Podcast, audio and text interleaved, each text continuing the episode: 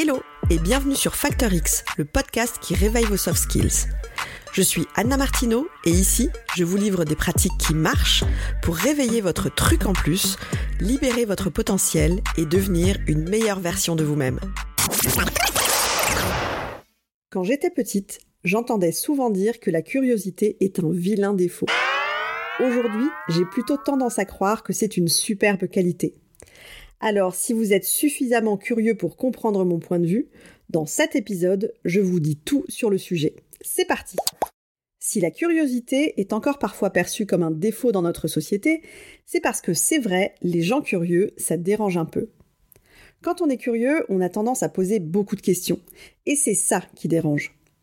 Alors quand je parle de curiosité ici, évidemment, je ne pense pas du tout à la curiosité qu'on va appeler personnelle. Qu'est-ce qui se passe avec Cyril en ce moment? Ou Tu trouves pas que Charlotte a l'air bizarre? Elle doit avoir des problèmes, non? Non, évidemment, on est loin de tout ça. Je vous parle de la curiosité qu'on va appeler universelle, celle qui s'intéresse au fonctionnement du monde, en tout cas au fonctionnement des choses, celle qui nous pousse à comprendre le pourquoi du comment. Ce type de curiosité, c'est loin d'être un défaut et au contraire, vous devez la cultiver sans cesse. S'intéresser au fonctionnement des choses, des relations, du pourquoi on a pris telle ou telle décision, pourquoi l'entreprise a pris ce virage stratégique, pourquoi votre client a ce nouveau besoin dont il vous avait peut-être jamais parlé avant. Eh bien, si vous vous posez ce type de questions, ça vous donne des clés de compréhension supplémentaires de votre environnement et une longueur d'avance pour résoudre des problèmes ou pour apporter des solutions innovantes. Dans votre job, la curiosité devient une compétence clé à partir du moment où vous l'activez dans le cadre d'un objectif professionnel précis. Dans un monde en transformation permanente, cultiver et développer votre curiosité, votre ouverture d'esprit est d'après moi absolument incontournable. Plus vous êtes curieux et ouvert, plus vous apprenez de nouvelles choses, plus vous développez votre capacité d'adaptation et d'anticipation, ce qui va vous permettre d'accueillir les changements autour de vous. Et ne me dites pas, s'il vous plaît, que vous ne vivez pas des situations de changement, que ce soit en termes d'évolution de vos activités, d'évolution nécessaire des compétences, d'appropriation peut-être de nouveaux outils, de nouvelles approches, de solutions digitales, et j'en passe. En réalité, la curiosité est incontournable pour apprendre de nouvelles choses, de nouvelles compétences. Si vous cherchez à mieux comprendre ce qui se passe, à comprendre ce qui se joue dans certaines situations, vous serez en mesure de mieux anticiper, de mieux interagir et agir dans des situations peut-être tendues. Ça va vous aider à innover dans le sens de découvrir de nouvelles idées, de nouvelles approches, ça vous ouvre de nouvelles perspectives. Alors je ne sais pas si j'ai suffisamment titillé votre curiosité jusqu'ici, et si ça suffit pas, je vous donne maintenant 4 bonnes raisons de mettre plus de curiosité dans votre facteur X. Tout d'abord, la curiosité permet d'améliorer vos performances. D'après une étude Harvard Business Review, la curiosité est aussi importante que l'intelligence pour réussir professionnellement.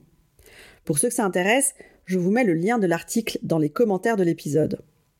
Dans cette étude donc, les chercheurs ont conclu que l'intelligence, le travail et la curiosité peuvent entraîner une amélioration des performances et que, accrochez-vous, même en l'absence d'une intelligence pure, c'est-à-dire de QI, la curiosité et le travail suffisent à eux seuls pour compenser les lacunes intellectuelles.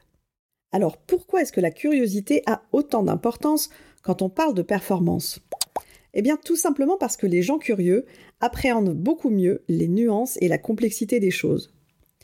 Plutôt que de se sentir frustré à cause d'instructions floues ou alors dépassés par des situations complexes, eux, ils vont être enthousiastes à l'idée de creuser le problème et de découvrir des solutions. Quand les situations sont compliquées, ils y voient des opportunités.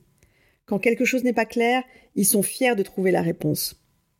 Alors, pour développer votre curiosité, posez-vous peut-être des questions comme comment aborder différemment un projet que je connais déjà par cœur? ou comment transformer ces informations confuses en une opportunité d'apprendre quelque chose de nouveau?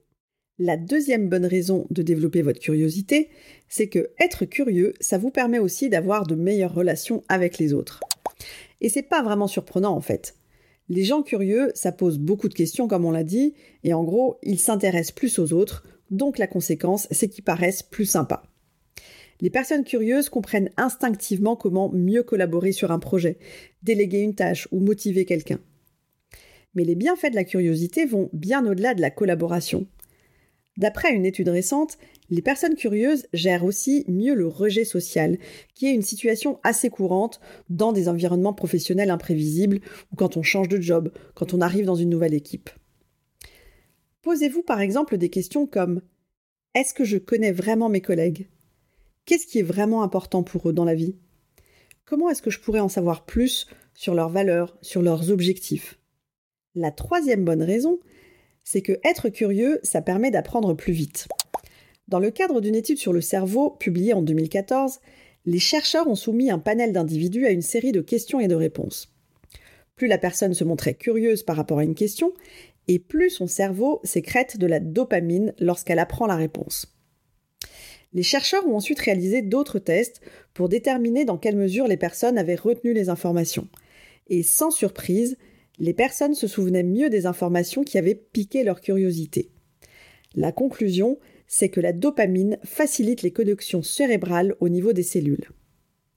Encore plus surprenant, les chercheurs ont découvert que les participants curieux retenaient aussi mieux les informations qui n'ont aucune importance, aucun intérêt, tant que les questions ennuyeuses sont entrecoupées de questions plus intéressantes. Au bureau, ça veut donc dire qu'il faut passer le plus de temps possible sur des tâches qui éveillent notre curiosité et les entrecouper de tâches moins intéressantes. Ma quatrième et dernière bonne raison, c'est que être curieux, ça libère votre potentiel créatif. Vous avez d'ailleurs déjà remarqué sûrement. Quand on a une super bonne idée, eh bien on est à fond, on donne le meilleur de nous-mêmes. Ces moments d'inspiration peuvent vous aider à résoudre un problème qui vous a donné du fil à retordre ou à voir un projet sous un autre angle. Ce moment magique demande une bonne dose de curiosité. Alors parfois, ça nous demande de changer nos habitudes pour limiter les tâches rébarbatives ou trouver de nouveaux projets qui vont stimuler notre curiosité. Avec le temps, un job qui vous pousse à éveiller votre curiosité vous aidera à renouveler votre énergie créative pour vous permettre de trouver votre prochaine bonne idée plus rapidement. Posez-vous des questions comme comment désactiver mon pilote automatique pour être un peu plus curieux? Quel type de tâche va stimuler plus facilement ma créativité? Même si c'est tentant de retrouver nos bonnes vieilles habitudes de travail, les bousculer un peu peut s'avérer vraiment payant.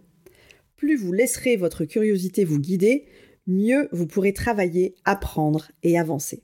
J'ai envie de vous donner encore quelques-unes de mes pratiques pour éveiller votre curiosité dans votre quotidien. Déjà, tous les jours, posez-vous au moins une question qui commence par pourquoi?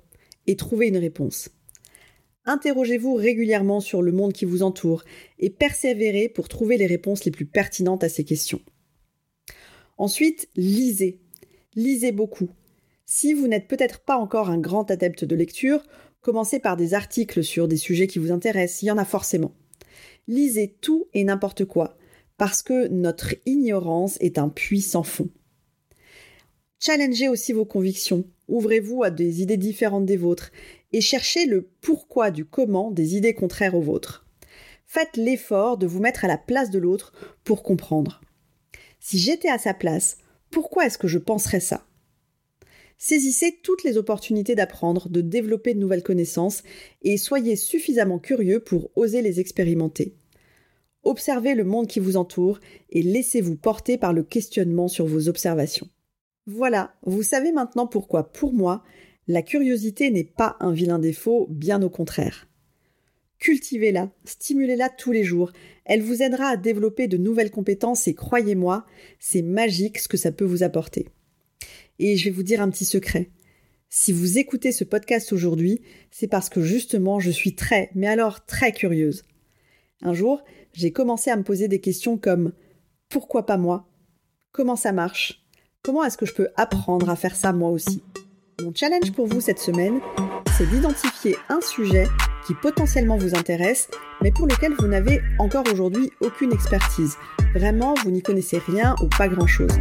Ça peut être n'importe quoi, comme bah, justement lancer un podcast peut-être, ou apprendre à cuisiner des plats de chef, ou alors un sujet pro. Vous avez peut-être envie de changer de job et d'apprendre un nouveau métier? Identifiez ce sujet et ensuite posez-vous des questions comme qu'est-ce que ça m'apporterait si j'en savais plus là-dessus? Quels seraient concrètement les bénéfices? Comment est-ce que je pourrais apprendre à faire ça? Avec quelle formation? Où est-ce que je peux m'inscrire? Ou alors, qui dans mon entourage peut m'aider là-dessus? Combien de temps est-ce que je peux consacrer pour cet apprentissage?